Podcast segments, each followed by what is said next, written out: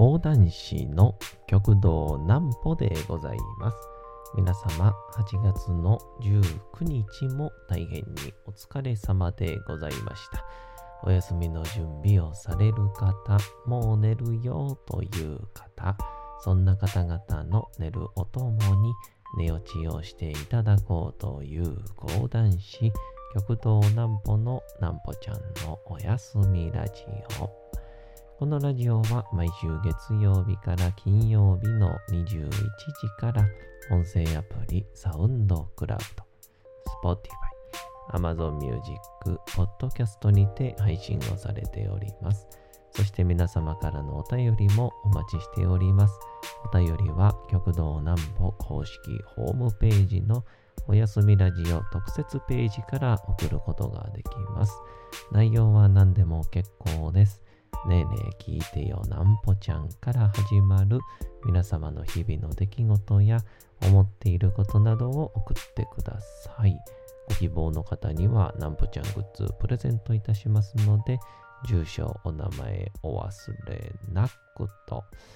えーいうことでございまして、あのー今日の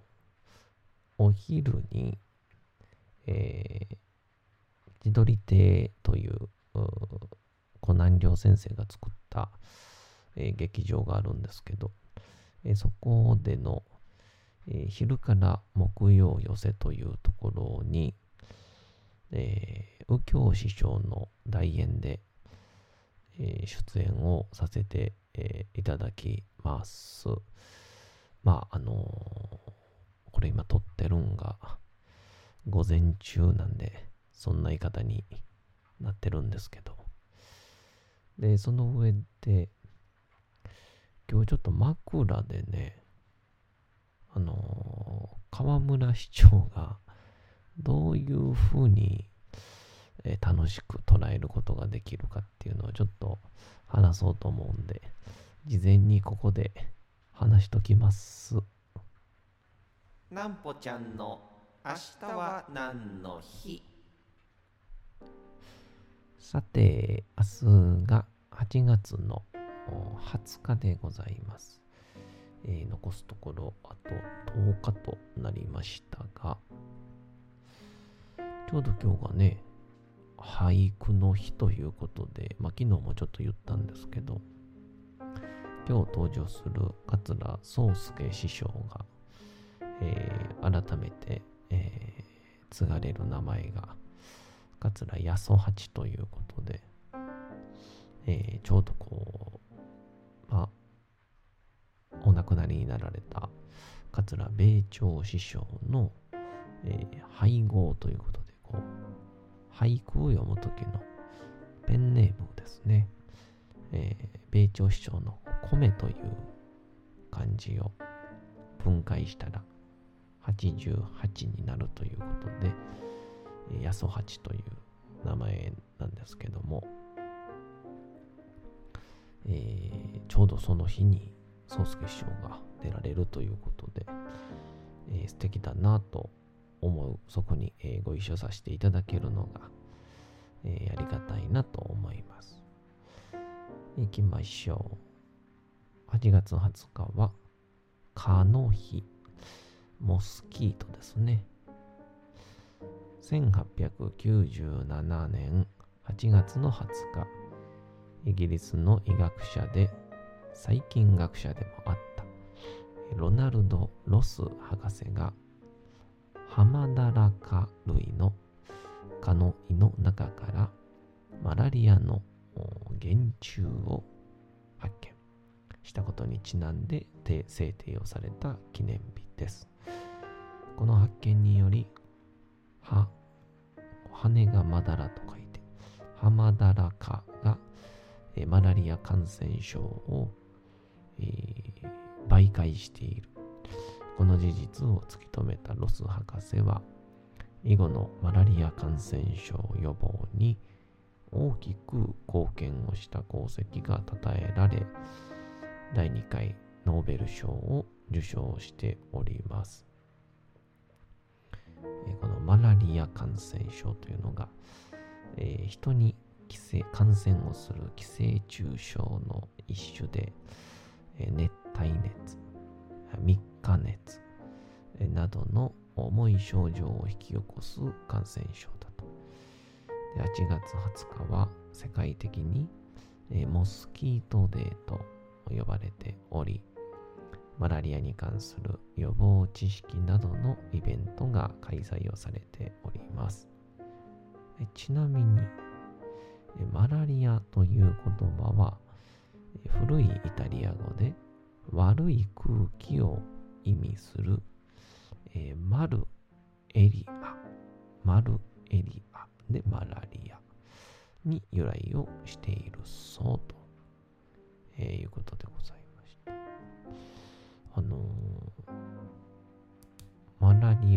そうですし、あとは、小学校の時によく読んだんが、あの、あれですね、あの、黄熱病かな？野口秀夫が、うん、あの、黄熱病を研究したっていうのを、小学校かな？よく、すごく、うん、こう頭に、記憶に残っているの、感覚がありますね。えー、そんな感じで、今日の、えー枕はですね、あのまあ、河村市長の、こう、神田っていう話がね、出まして、まあ、けしからんとか、まあ、いろんな、うん考え方があるんですけど、えーこれ多分ですね、かつて、まあ、江戸時代とか、明治時代、いわゆる、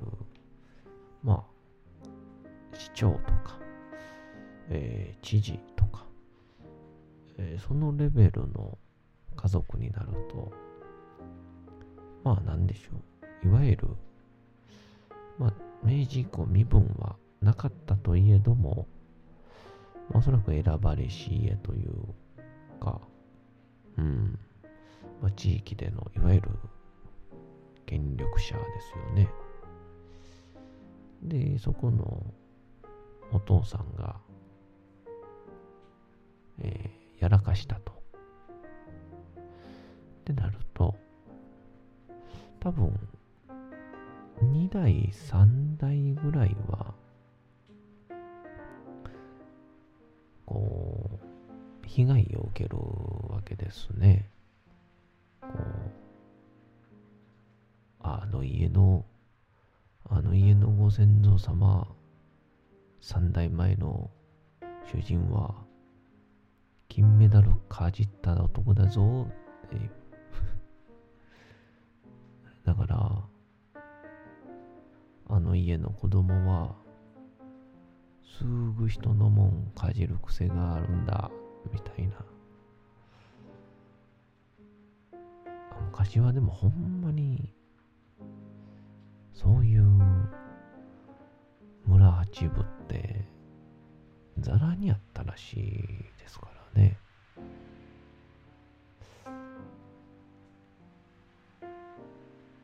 まあなんで、そういう時に活躍してたのが、結構講談師やったりしたんですよね。で、例えば、今やったら、医者さんでも、科学者でも、もしくは物知りの人が、まあ、先代がどうであろうが、えー DNA で物を噛みたがるとか、えーそんな感覚的なものは引き継がれませんと。親がそうなんだから、また先祖がそうなんだから、子供がどうっていうのはおかしいんじゃないですか？みたいな感じで、えー、いわゆる論破。するんでしょうけど、まあ、当時はそんな科学もみんな知ってるわけじゃないですから、えー、非常にこう迷信めいたこと。でこう広がっていったわけなのでそういう時にこう講談師がどういうふうにこう活躍をしたかっていうと歴史を語るという職業ですから多分こう川村家みたいなところから呼ばれてのまあ当家の主人もしくは先代先々代のその主人が金メダルを噛んでしまったもうすごく正当なもうみんなそりゃ噛んでもしゃあないわっていう話を作ってくれみたいなあの本当にそういうような仕事をやってたみたいですね。だからあの玉田家っていうのはあのね曲秀斎先生現在いますがもともとこう神道公爵っていうこう菅原道真とかそういうようなところから発生をした公爵なので、まあ、いわゆる、まあ、お坊さんのお説法に近いわけではないですがいわゆる崇められてる方なのででそういう人が地方に行って、まあ、非常にこう、道理の通らない風習とか、まあ、非常に露骨に言えば、えー、生きた女の子を人柱にしないといけないとか、もっとくだらないので言うと、ここの地方人間はナスビを食べたら呪われるとか。だから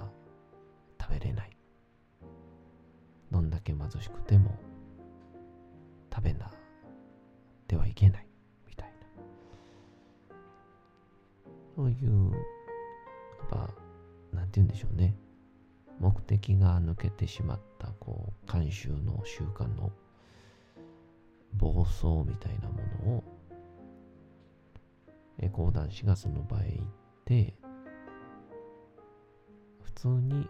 関係ないよって言ってもみんな当時は信じてくれないから、それにいろんなこう知識とそのみんながギリギリわかるラインとわからないラインを巧みに使いながら実はナスビは食べていいんだよ。人柱なんていらないんだよ。っていうような、えー、いわゆる、まあ、誰かのため人の幸せのために公爵を利用していたと。そういうような歴史が実は講談師にはあるので、まあ、ちょっと話を戻すと、この河村市長の、まあ、おそらく現在の家族、親戚、また今後50年後の子孫は、おじいちゃん、銀メダル噛んだで迫害をされてる時に講談師さんにあのおじいちゃんが金メダルを噛んだ理由を正当化してくださいみたいなことを言うわけですね。そしたら、わかりましたとかって言いながら、そもそも、時は遡り、戦国時代まで遡ります。当時、織田家使えておりました。赤村。赤村という人物。でまあこれが赤村が後に川の近所に住もうと。で明治以降名字を政府からもらうときにえお前は川の近所に住んでるのだから赤村ではなく、え川村と名乗りなさいと言って、えー、そこに川村家が住み始めたというのが、えー、一つ説で言われております。その赤村という人物が、えー、当時、織田信長の後に、まあ、天下を取りました秀吉という人物のいわゆる銀の採掘という部分に、えー、非常に貢献をいたします、えー、銀の採掘というのは銀山に入っていってそこの山の壁面から土また岩を採取いたしましてここから銀を抽出をすると。もしかし豊臣の天下も後に崩れ去りましてその時に訪れたのが、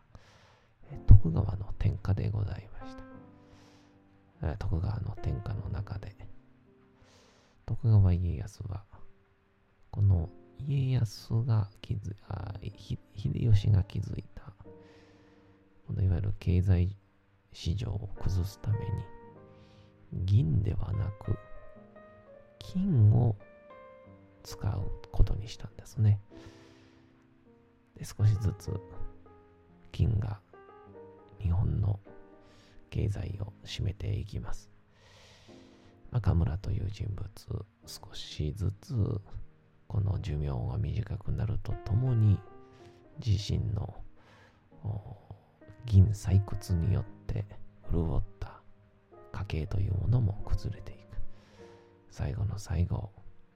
自身の銀はほとんど価値がなくなって金のみがいわゆる天下を取る時代をほぼほぼ意識のない中で衰弱する意識の中で金を一度掴んでみたかった。銀ももちろん良かったが金を一度でもいいから掴んでみたかった。もう掴んでみたいというよりもう噛みしめてみたかった。そんな言葉を残して亡くなったそうでございます。さあ、この時の思い出が江戸時代、そして明治、大正、昭和と引き継がれていって、明治以降、河村家と名前を変えたこの人物。いつかこの一家は金をつかむ。金をむさぼるぐらいの峠になってやろう。そんな物語を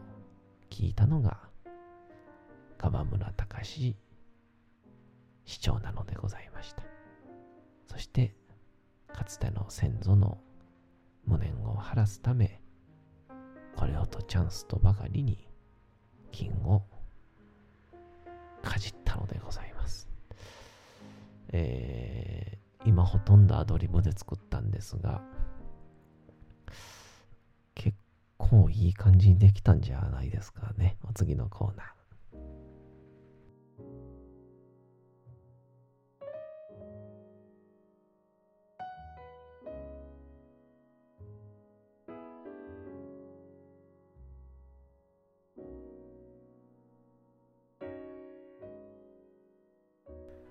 さて、時刻はうとうと朗読会の時間となりました。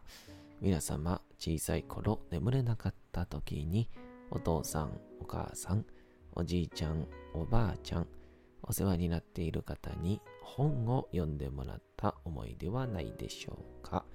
なかなか眠れないという方のお力に寝落ちをしていただければと、毎日様々な物語、小説をお届けしております。えさて、本日もお読みいたしますのは、えー、こちら、チャップリン自伝若き日々でございます。えー、201回目からスタートいたしまして、えー、本日で222回目ですかね。まあ、どこまで行くかわかりませんが、えー、本日もお楽しみいただけたらと思います。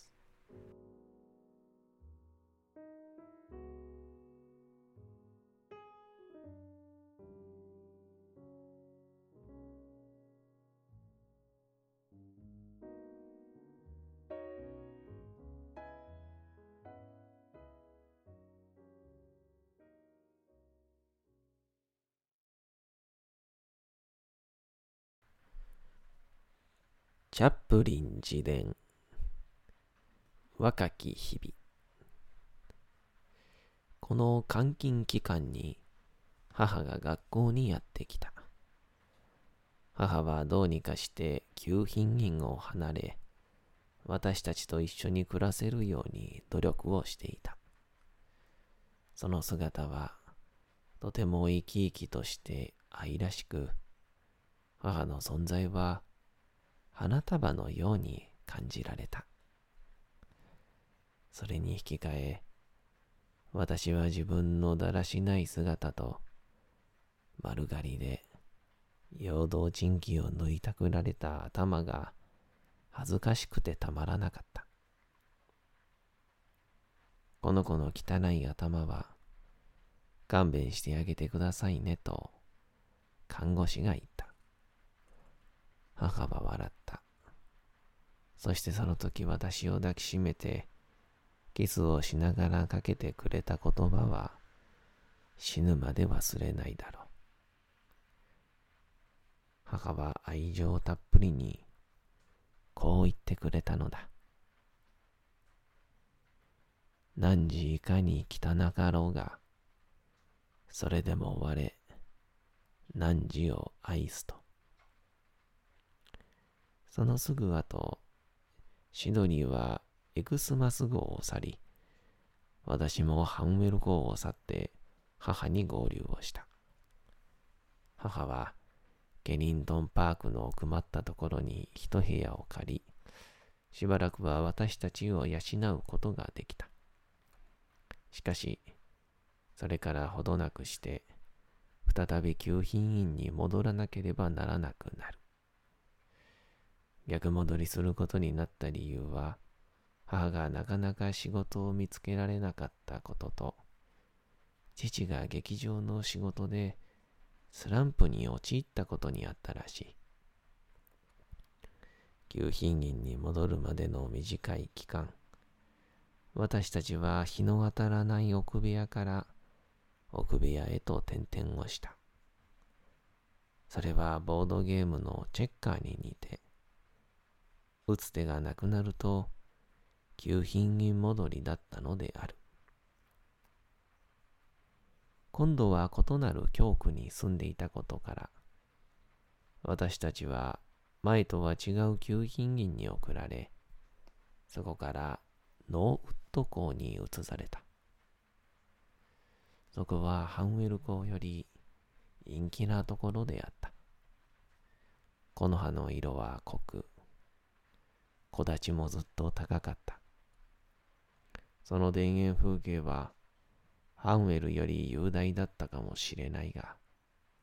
雰囲気はずっとわびしかった。ある日、シノニーがフットボールに興じていると、看護師が二人でやってきて、彼を呼び寄せていった。母が精神を病み、ケインヒル精神病院に収容されたというのである。それを知らされたとき、シドニーは何も態度に表さず、試合に戻ってフットボールを続けたという。けれども試合後には、一人になれるところを探して泣きくれたのだった。シドニーからその話を聞かされたとき、私は自分の耳が信じられなかった。泣きはしなかったが、不可解な絶望感に取りつかれた。どうして母はそんなことになったんだろう。あれほど楽天的で、快活な母が、なんで気が触れたりするのか。ぼんやりと私が感じていたのは、母は私たちを見捨てるために、わざと精神を病んだのではないかという疑念だった。絶望的になった私の脳裏を、母が無気力に私を見つめ、空虚な闇の彼方に、ふらふらと消えていってしまう姿がよぎった。